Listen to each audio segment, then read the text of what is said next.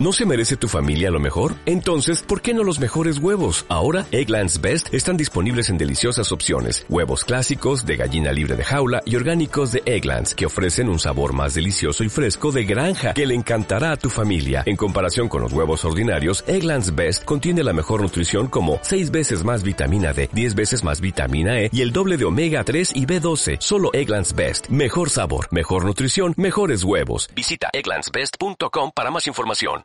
Episodio 185 con Chris Payne. Los mejores momentos para pedir un referido eh, es cuando el cliente está dando a nosotros un complemento de nuestro servicio, de los resultados que están consiguiendo. En este momento, pues sabemos que el cliente esté feliz y, y podemos pedir referidos. in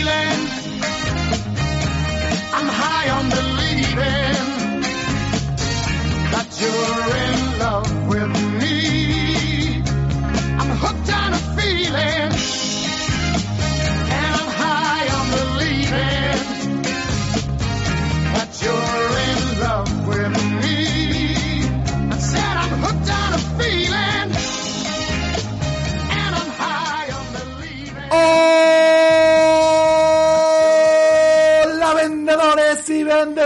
universo, te saluda Ricardo Ramos, autor del libro Gran Vendedor y conductor sin carnet, sin coche, sin moto, sin tripodad, sin camión, sin nada de nada este podcast solidario Ventas Éxito, un podcast, un programa que está íntegramente diseñado para ti vendedor, sí, sí, sí, para el que me estás escuchando, para que aumentes tus ventas, alcances el éxito y sobre todo, sobre todo, sobre todo, te transformes, te desarrolles y te conviertas en un gran vendedor.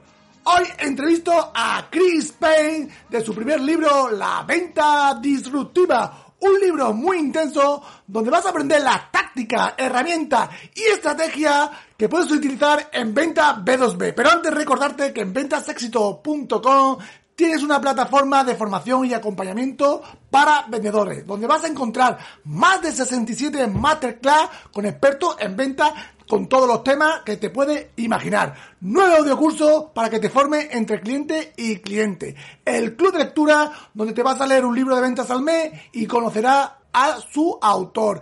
Y las sesiones de apoyo a vendedores donde hablamos sobre temas de venta y cada miembro comparte su experiencia, sus problemas y sus buenas prácticas y entre todos pues nos ayudamos y damos feedback. Esta semana en el premio comenzamos un nuevo audiocurso sobre miedos en la venta. Uh, donde veremos los principales miedos que un vendedor en su día a día pues se enfrenta y debe superar. De lunes a viernes vas a tener las lecciones y así esta semana pues te cargas el curso y ya lo tienes listo, ¿vale? De lunes a viernes una nueva lección de este audiocurso. En el club de lectura seguimos leyéndonos ya el libro de Inés Torremocha, La vida es venta, que ya la semana que viene pues tenemos el club de lectura con Inés. Y nada, y si te mola el podcast y todo esto de ventas éxito, pues únete a la comunidad exclusiva de Telegram, donde te aviso de los episodios del podcast, cuelgo masterclass del premium, también podrás preguntar en directo a los entrevistados del podcast y todas las cosas que se me vayan ocurriendo. Pues nada, te dejo el enlace en las notas del programa, es te.me barra ventas éxito todo junto, ¿vale? Pues nada, en, las notas del programa te dejo el enlace, pincha y ya te y es totalmente gratuito, ¿vale? Pues nada, no te lo pienses más y únete a la gran comunidad de vendedores inconformistas que se forman con la formación que nunca tuvieron. ¿Dónde? Solo en ventasexito.com. Pues nada, si quieres saber cómo generar confianza en una llamada en frío, qué estrategia puedes utilizar para pasar a tus prospectos a cliente, qué preguntas clave puedes hacer para entender las necesidades del cliente e incluso cómo se construye una oferta irresistible, pues no te pierdas y escucha hasta el final esta entrevista a Chris Payne y su libro La venta disruptiva. Hooked on a feeling. I'm high on believing. Hola Chris, ¿cómo estás? Hola Ricardo, muy bien, ¿y tú? Pues nada, yo muy contento de que vengas al programa para hablarnos de tu libro La venta disruptiva. Ay, pues, tío, muchas gracias por la invitación. La verdad que estuviste en el club de lectura y gustó mucho el libro. Digo, yo a Chris lo tengo que traer aquí al podcast para que la audiencia lo conozca y se compren su libro porque merece la pena. sí, también, pues tú estabas en mi podcast, entonces eso es justo, ¿no? una, Pues- una invitación al tuyo. Claro, claro, claro. Bueno, bueno, bueno. Bueno, yo a todo el mundo que me hace entrevistas no voy luego a su podcast, ¿eh? las cosas como son. Que aquí este es un podcast muy selectivo. bueno, Chris, preséntate un poquito a la audiencia, para la gente que no te conozca. ¿Quién es Chris Payne? Pues yo soy, eh, pues no soy gringo, ok, muchas Ah. personas piensan que soy gringo, pero no es, ah, de verdad, yo soy australiano y, vivo en, en Colombia, ok, en Bogotá y estoy aquí ayudando a empresas B2B en toda América Latina a aumentar sus ventas a través de estrategias, tácticas, herramientas disruptivas. Ah, y es por eso que, que tengo el libro y el título se llama La venta disruptiva. Me gusta hacer las cosas de una manera diferente. Um, y sí, a- amo la vida aquí en, en América Latina y obviamente ya, ya estoy empezando a trabajar con algunas personas en, en España también. Qué bueno, qué bueno. La verdad que tú tienes también una trayectoria en venta que veo que cuenta en el libro, ¿no? Que has estado muchos años en grandes co- corporaciones y luego ya emprendido, ¿no? Sí, sí, entonces yo, yo comencé a, a trabajar en las ventas, específicamente ventas business to business, ah, Ujú. en 2005, ok, me gradué en, um, en 2004 con un bachelor de mercadeo y negocios internacionales. Y yo quería trabajar en mercadeo y publicidad porque, pues, sabemos que esas son las profesiones muy sexy, ¿no? Ah, y, y yo estaba trabajando en ese momento en una, una tienda vendiendo licor, ah, cerveza y, vino y whisky. Y uno de mis clientes me dijo, Chris, tú eres súper amable. am, ¿Estás buscando trabajo en este momento? Y yo, yo dije que sí. Y él me dijo, pues, estoy buscando a alguien más para ah, unirse en mi equipo de ventas. ¿Te interesa trabajar en las ventas? Y yo dije, "Mm, pues sí, claro. y ya el- desde este momento empecé mi, mi camino en el mundo de las ventas y, y pues siempre he estado ahí trabajando, sí, como estabas diciendo, con empresas ah, multinacionales, Citibank en Nueva York, dos Ujú. firmas de abogados grandes en Londres, um, una empresa de construcción y ingeniería grande en Australia, empresas de logística aquí en América Latina y ahora pues todos mis clientes son, son empresas grandes y multinacionales. Qué bueno, qué bueno. Bueno, Chris, dices en tu libro que la clave para cerrar venta o para cerrar negocio está en detectar el valor y transmitirlo. ¿Esto Ajá. cómo se consigue? ¿Esto cómo lo podemos hacer? Pues tenemos que identificarlo a través de, de preguntas, ¿ok? Um, Ujú. escuchar, que es número uno, pues, ah, en términos de, de lo que debemos hacer en las ventas, es escuchar. Pero desafortunadamente aquí ah, en América Latina, ah, los vendedores hablan, hablan, hablan, hablan demasiado y no, no dejan al cliente tiempo para comunicar y decir, ok, esos son mis, mis retos, esos son- los dolores que estoy enfrentando, esos son los, los resultados que me gustaría obtener este año en los próximos dos, tres años. Entonces, eh, la clave ahí es, es hacer preguntas investigativas para entender situación actual, situación futuro, y cuando entendemos bien qué está pasando con el cliente y qué quiere lograr, podemos identificar el valor. Qué bueno. ¿Y por qué crees que tú que los vendedores no, no escuchamos, no? ¿Por qué crees que, que pasa en España? En España también ocurre, ¿no? No solo en, Lati- en Latinoamérica. Sí, sí, incluso en, en Australia, en Estados Unidos, Europa, sí, obviamente España, sí, también la gente ah, hablan. Y es porque muchos vendedores no han recibido una formación. am, la gente piensa que cualquier persona puede vender, pero no es cierto, necesitamos escoger vendedores que, que tienen ah, experiencia y que ya han recibido formaciones, no solamente por parte de su empresa, vendedores que están comprando libros, ¿ok? Que escuchan podcasts, que están ah, inscribiéndose en cursos de ventas para siempre mejorar ah, su desempeño en la profesión. Um, es lo mismo, si, si vamos a, a construir una casa, ¿ok? No podemos ah, contratar cualquier persona. Tenemos que contratar personas que, que tienen la experiencia y, y que han recibido las formaciones en cómo construir una casa. Si, si vamos a hacer un plato delicioso, tal vez tenemos la receta, pero no podemos contratar cualquier persona para hacer este plato. Necesitamos contratar un chef, una persona que, que tiene experiencia y que sabe ah, cómo mezclar esos ingredientes. Es lo mismo en las Claro. ventas. Sí, lo que pasa es que en ventas muchas veces el mercado ha necesitado vendedores, por lo que sea, porque ha habido mucha, mucha demanda y cualquiera han pillado, venga tú, cógete el catálogo y ponte a recoger pedidos, ¿no? Y ya, ya que Es es como, vendedor, yo, ¿no? Yo- yo tengo un primo, no está haciendo nada en ese momento, él, él puede vender. Ya está, claro, claro. O, o el repartidor, que es el que conoce a los clientes, venga, en vez de repartir, venga, cógete el blog de notas y apúntalo y llégate a los clientes a hacerle el pedido, ¿no? Y eso muchas veces, pues, es lo que pasa, ¿no? Sí. Muy bien, muy bien, muy bien. Mira, eh, en una llamada en frío, eh, lo más difícil es que nos presten atención, ¿verdad? ¿Cómo conseguimos ese compromiso del cliente para que nos preste atención en una llamada en frío? Pues tenemos que llamar su atención a través de lo que se llama un trigger event en inglés. Ah, y yo hablo de esto mucho en mi libro.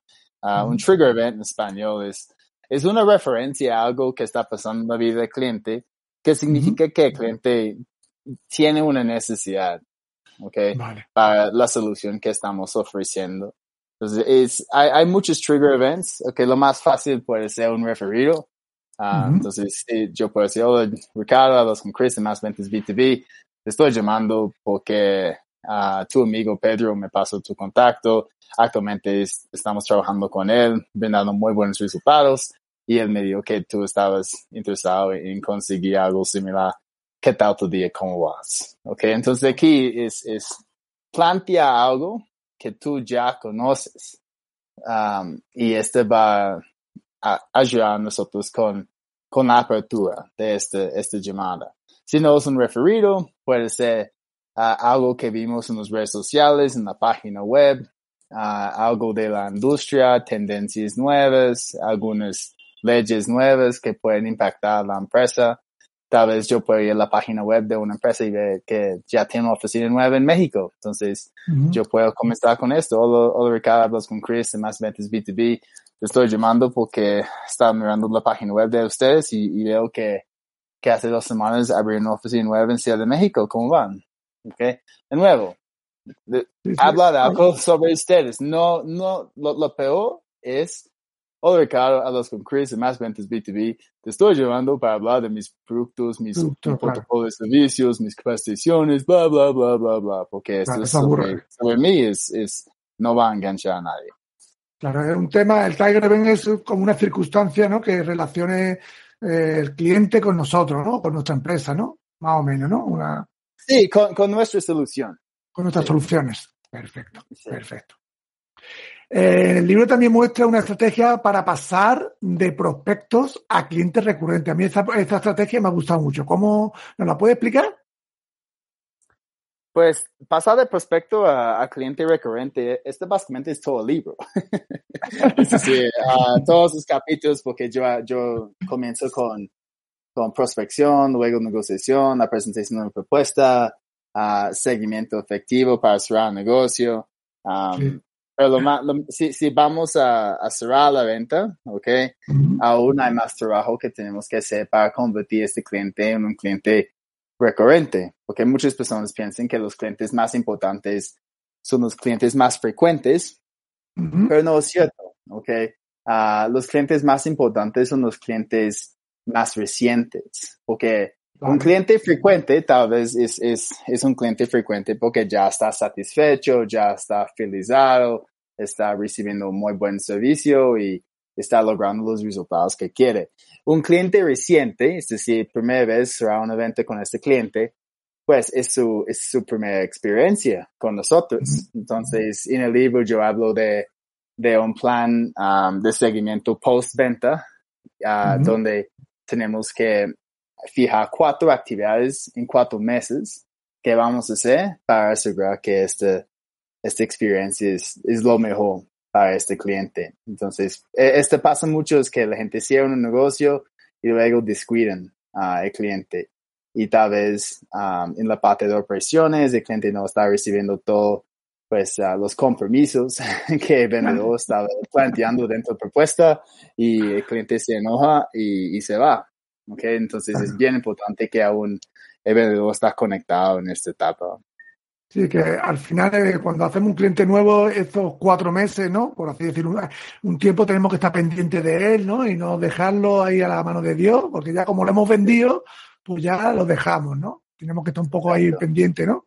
Sí, pendiente, sí, ¿no? porque, pues eh, si podemos pues, hacer a este cliente súper feliz en, en los primeros cuatro meses, pues vamos a convertir a este cliente reciente en un cliente frecuente. Frecuente, Ok. fidelizarlo, ¿no? Fidelizarlo. Fidelizarlo. eh, Claro, que es lo que, que es lo que interesa. Guay, guay, guay. Exacto. Y el tema de los referidos, antes hablado de los referidos. ¿Cuándo hay que pedir un referido a un cliente, a un cliente, a un prospecto? Ah, podemos pedir referidos en cualquier momento, de verdad. Los mejores momentos para pedir un referido eh, es cuando el cliente está dando a nosotros un complementario. Entonces, ah, un complemento ah, de, de nuestro servicio, de los resultados que están consiguiendo, ah, Ujú. que el cliente s- dice sí, que pues queremos dar a ustedes un testimonio, ok, en este momento pues sabemos que el cliente esté feliz ah, y, y podemos pedir referidos. Ah, hay otros momentos para pedir referidos, tal vez en encuestas de satisfacción. Entonces, si un cliente, ah, al fin, podemos, yo hago esto, incluso en algunas de mis encuestas, ah, yo pido referidos y testimonios. Ah, Ujú. Y si un cliente dice que sí, estoy dispuesto a dar un referido, una encuesta, pues, próximo día podemos llamar al cliente y decir muchas gracias por diligencia a la encuesta. Am, pues yo vi que, que estás dispuesto de, de dar a nosotros un referido. Am, tienes a alguien en la mente como ustedes ah, que está enfrentando ah, resultados, pues problemas, perdón, ah, similares lo que ustedes estaban enfrentando antes de trabajar con nosotros.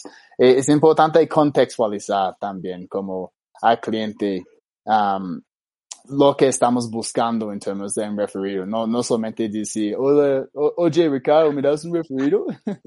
Sí, no, Como- Tiene que ponerlo en contexto, ¿no? Ponerlo en contexto, No, ¿no? Focalizarlo, pon- ¿no? pon- Ponerlo en contexto, sí. ¿Sabes? Alguien que también, pues, ah, tiene un equipo de ventas tamaño similar a ustedes, que está trabajando en esta industria, ah, que, que está enfrentando retos como llamadas en frío o, seguimiento efectivo o propuestas ah, de impacto.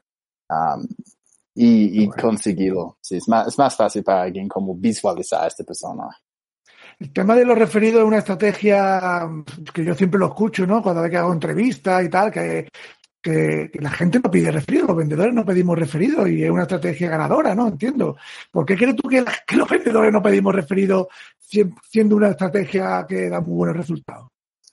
Mm, yo creo que es porque los vendedores piensan que están molestando a su cliente. Sí, es como, ah, Claro. no, no quiero molestarlo. am, pues el cliente ya está feliz. ah, y sí, es esto, eh, nada Sí. más. Entonces, sí, te- tenemos que acostumbrarnos a, a pedir referidos. A Ujú. veces mis clientes dicen, no, Chris, pues muchas gracias, pero no, no, no puede, nadie llega a la mente en este momento.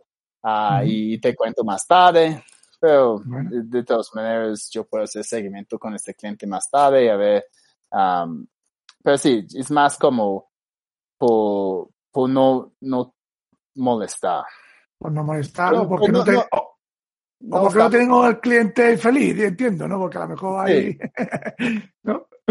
Sí, pues ya, Vale. ya el cliente está feliz, entonces no quieren hacer el cliente, no sé, enojado por pedir referido, algo Wow. así. Pero no, eso no va a pasar. Tenemos que entender que la gente quiere ayudar a la gente, ¿ok? Claro. Entonces, si yo tengo un cliente que ha aumentado sus ventas drásticamente gracias a, a mis capacitaciones, ah, obviamente a este cliente le gustaría am, brindar este resultado a un amigo de él y también ayudar a mí con el negocio. Claro. Sí.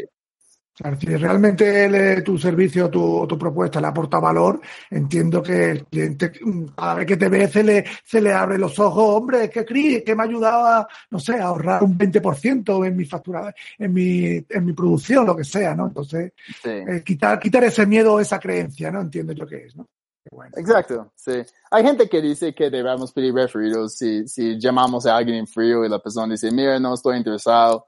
Ah, y di- dicen, no, pues si no estás interesado, tal vez sabes de alguien que puede estar interesado. Eh, yo, No yo, nunca, yo nunca he conseguido un referido, sí, de verdad.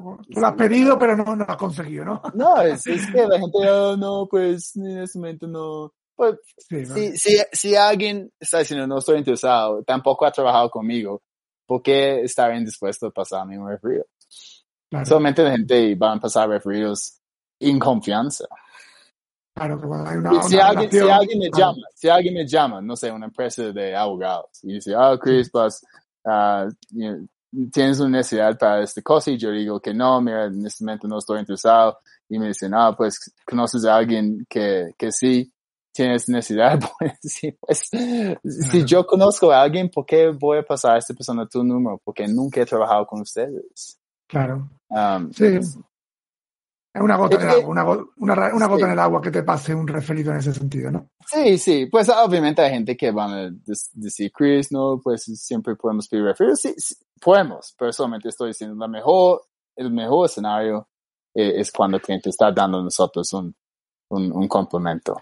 A mí, a mí muchas veces me pasa con los referidos que pido el referido y el cliente me intenta ayudar, ¿vale? Porque, porque me da el referido, pero luego cuando voy a visitar a ese cliente no es un cliente eh, objetivo mío, no un cliente que, que, que- me valga la pena. Muchas veces eso que, que pido más el referido o que, que puede ser. Sí, sí, este pasa también, es que recibimos como referidos y no son, no, No son son, clientes ideales, ¿no? calificados, no, no son A calificados. eso, a eso. Es por eso que obviamente tenemos que llamar al referido antes, calificado en la primera llamada. Y si, si es un cliente calificado, pues podemos ahí ah, hacer una reunión física. Vale, vale. Eh, eh, habla en tu libro de, un, de una cosa que dice que es el efecto posterior. ¿Qué es el efecto posterior y por qué es tan importante sacarlo en una reunión de ventas? El, el- efecto posterior es algo bien interesante, es algo que yo aprendí de, de mi mentor Víctor Antonio. Y, y básicamente es hablar de, del elefante en la sala. Elefante en la sala, ¿cómo es eso? que eso en- en inglés eh, tenemos un dicho que es the, the elephant in the room.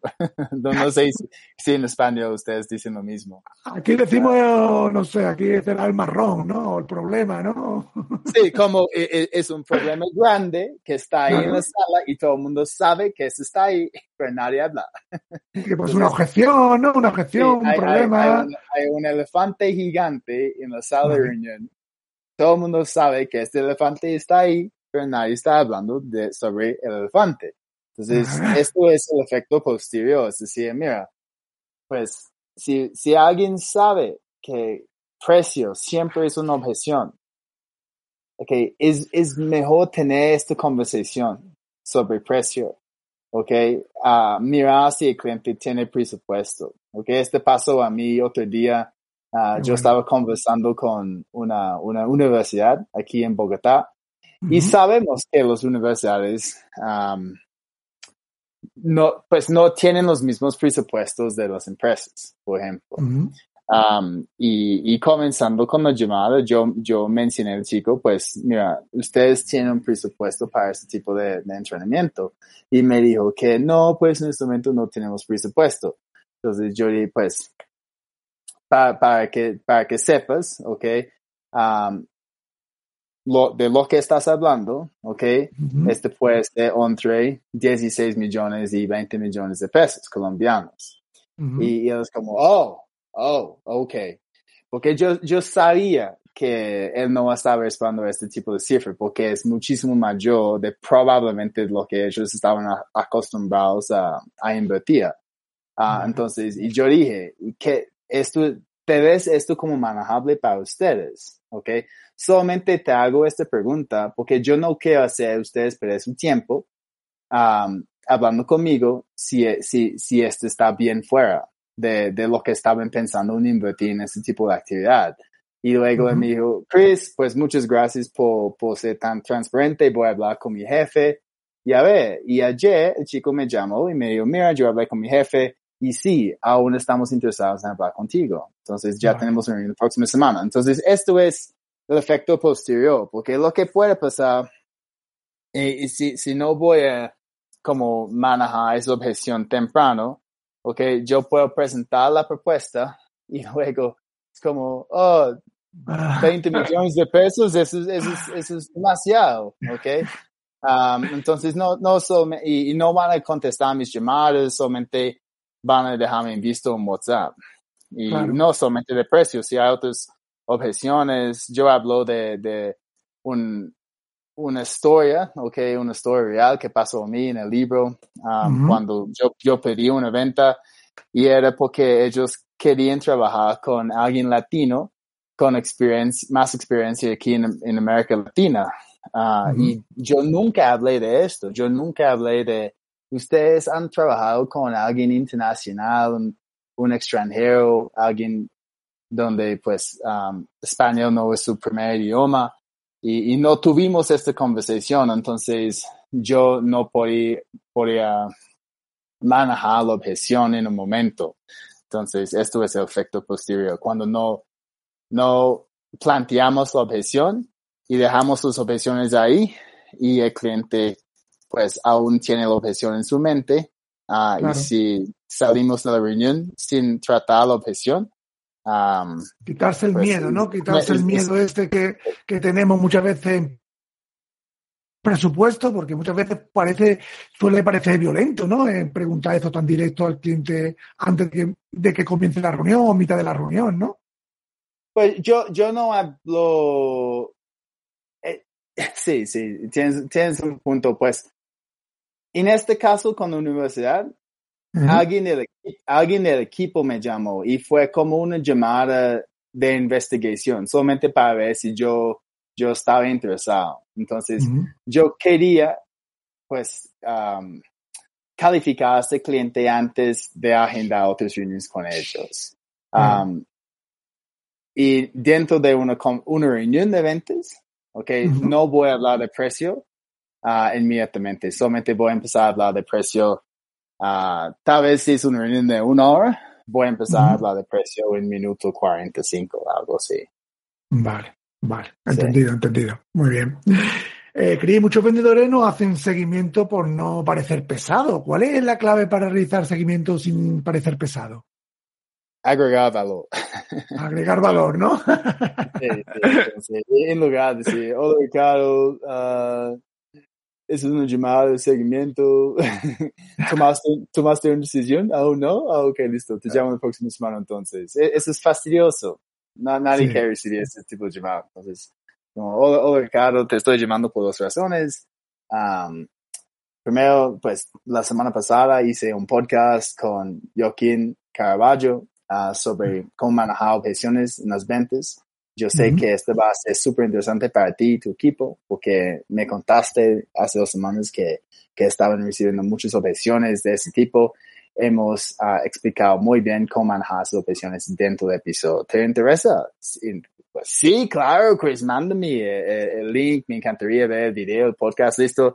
Voy a enviarte el link en YouTube para ver el episodio. Y otra pregunta, ¿cómo vas con la propuesta? Ok, entonces Sí, agregar valor y luego hacer un intento de, de seguimiento. También es bueno, ¿no? Como dice en el libro, que, que, que lo, que, lo, que lo concuerde con el cliente, ¿no? Que cuando le presente la, la propuesta le diga, oye, te llamo la semana que viene para que, que diga, sí, pues llámame el martes o el miércoles. Y ya el martes, miércoles no, como ya la, la has concordado con el cliente, ¿no? Sí, fijar los próximos pasos. Entonces, yo, yo, yo digo que solamente debemos hacer seguimiento si tenemos permiso, ¿ok? O si vamos a, vamos a agregar valor.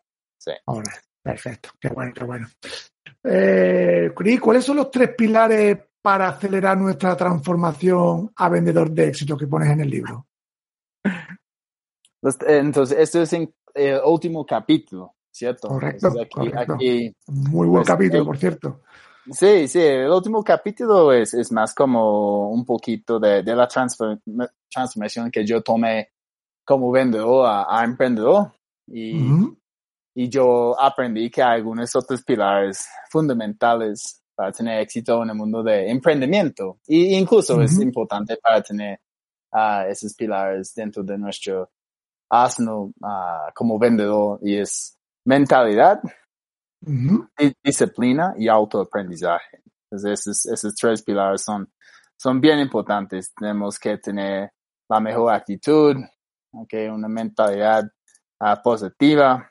Tenemos que estar disciplinados y al fin siempre um, mejorar, siempre, porque pues yo digo que yo soy experto en ventas B2B. Ujú. Personalmente yo digo experto porque yo sé que yo tengo habilidades y, conocimientos ah, superiores a, a muchos vendedores por, por duración de tiempo que, que llevo en la profesión y, y la cantidad de, de investigaciones y aprendizajes que estoy haciendo con, con mis mentores. Um, Pero aún yo no soy experto, yo puedo ser más experto y siempre estoy um, leyendo libros. En este momento estoy leyendo un libro de, de Mark Hunter, se llama A Mind for Sales. Ujú. Ah, yo, yo siempre le- li- leo libros de ventas, yo, yo hago, yo invierto en, en cursos um, de, de ventas, de emprendimiento para seguir mejorando. Es, es bien importante. Y de estos tres pilares, ¿cuál es el que ves tú más que patinamos ¿no? o fallamos los vendedores? Que en tu, en tu, tu mentoría o en tus cursos, ¿cuál ves tú que la gente falla más? Que los vendedores Mm. fallamos más. Mentalidad, Yo creo- disciplina, yo- yo- formación. Yo creo que es, men- es, es mentalidad, es mentalidad, porque muchas personas aún no creen en ellos mismos, no creen en su producto, ah, piensan que, que deben dar un descuento para cerrar un negocio, Ujú. porque su producto es demasiado costoso. No, es, tenemos que tener la mentalidad que no estamos vendiendo, estamos ayudando.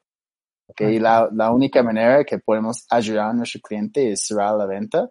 Y es mejor si nuestro cliente paga el precio full. okay. Qué Ah, bueno. po- tú sabes, es con, con los cursos que has comprado. um, si tú pagas más, inviertes más tiempo, ¿cierto? Claro, Tú, claro, tú- tú- tú haces más esfuerzo para conseguir los resultados. claro. Si, si tú recibes algo gratis o consigues un super descuento, ahora vas a, pues, asignar menos valor a este, este producto. Así, así. Cuanto más nos gastamos, más foco le ponemos y más empeño en, en realizar ese curso, porque le damos más Exacto. valor, es verdad, es verdad, es verdad. Exacto. Qué bueno, Sí. qué bueno.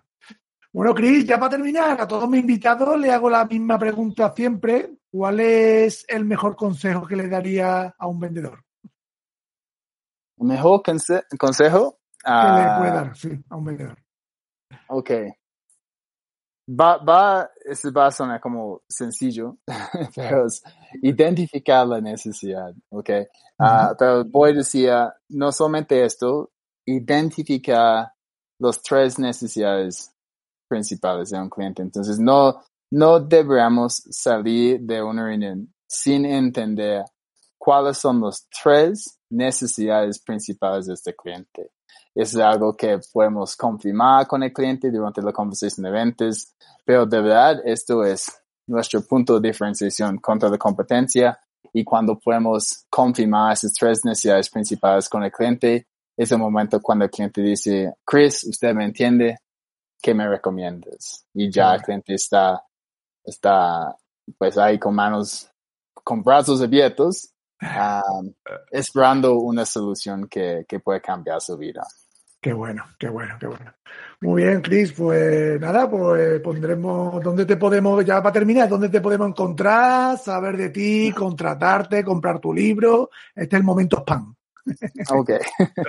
pues mi, yo tengo una página másventasb2b.com, ok, con toda la información de mis cursos, de mis conferencias, de mi academia, los bootcamps también que yo hago.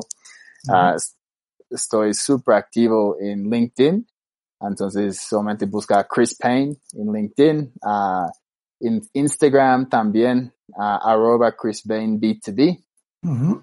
y, y tengo un podcast. Ah. Pues obviamente tú estabas en, en, en el podcast recientemente, ah, Sí, sí. entonces obviamente todo el mundo escuchando esto, escuchen, eh, esas personas escuchan podcast, entonces ah, invito a todo el mundo en ese momento, am, seguía Vende Diferente. Vende Ve- Diferente. Vende diferente podcast, ¿no? Vende Diferente Podcast. Está disponible en, en todas las plataformas principales, Spotify, iTunes. Incluso tengo un canal en YouTube. Se llama Más Ventas B2B con, con el podcast ahí también. Bueno. Habrá, habrá que seguirte, habrá que seguirte. Yo lo recomiendo que lo sigamos porque esto es un podcast de entrevista, ¿no? Y es más, ¿no? Para situar a la gente, ¿no? Exacto. Ah, y obvio mencionar el libro, obviamente. Entonces, tengo un libro, La Venta Disruptiva. Ah, entonces, ahí pueden conseguir una copia en Amazon o En en Amazon. la ven- laventadisruptiva.com. Perfecto. En Amazon, yo lo compré en Amazon y creo que en Amazon es el sitio más rápido, boom, boom, y, y lo compras. Muy bien, pues nada, aquí pondremos todos los enlaces en las notas del programa y nada, hasta aquí la entrevista. Ha sido un placer enorme charlar contigo. Gracias por tu tiempo y sobre todo por ayudarnos a vender de manera disruptiva. Listo. Muchas gracias, Ricardo. Siempre un placer conversar contigo. Pues nada, te mando un fuerte abrazo. Igualmente.